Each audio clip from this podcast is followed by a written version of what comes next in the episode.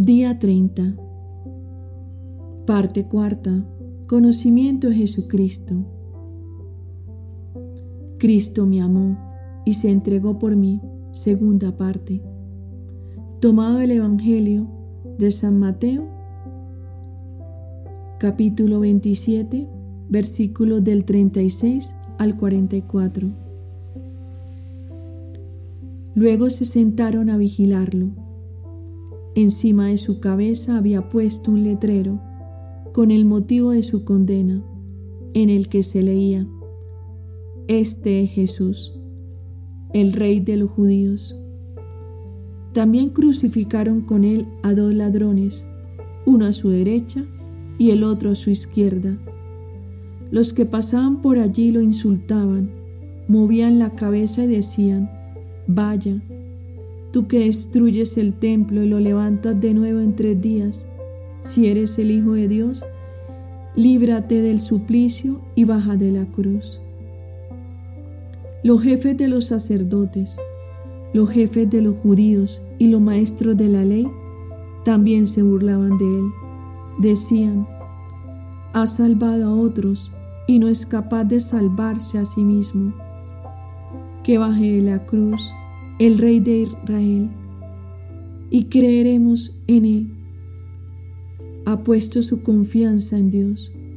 Si Dios lo ama, que lo salve, pues Él mismo dijo, soy hijo de Dios. Hasta los ladrones que habían sido crucificados con Él le insultaban. Palabra de Dios te alabamos, Señor. Del camino real de la Santa Cruz. Del libro Imitación de Cristo, libro 2, capítulo 11. Esta palabra parece dura a muchos. Niégate a ti mismo, toma tu cruz y siga a Jesús. Pero mucho más duro será oír aquella postrera palabra apartaos de mí malditos al fuego eterno. Pues los que ahora oyen y siguen de buena voluntad la palabra de la cruz, no temerán entonces oír la palabra de la eterna condenación. Esta señal de la cruz estará en el cielo cuando el Señor vendrá a juzgar. Entonces todos los siervos de la cruz que se conformaron en la vida del crucificado, se llegarán a Cristo juez con gran confianza. Pues que así es, ¿por qué temer tomar la cruz por la cual se va al reino?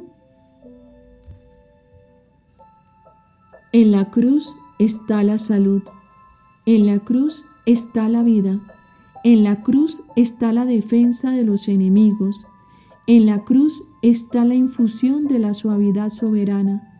En la cruz está la fortaleza del corazón. En la cruz está el gozo del Espíritu. En la cruz está la suma virtud. En la cruz está la perfección de la santidad. No está la salud del alma ni la esperanza de la vida eterna, sino en la cruz. Toma pues tu cruz y siga a Jesús e irás a la vida eterna. Él vino primero y llevó su cruz y murió en la cruz por ti, porque tú también la lleves y desees morir en ella. Porque si mueres juntamente con Él, vivirás con Él. Y si fueres compañero de la pena, lo serás también de la gloria te invito a realizar las oraciones que corresponde a la parte cuarta, días 27 al 33. Vamos finalizando, nos aproximamos a nuestra consagración. Es momento de prepararla.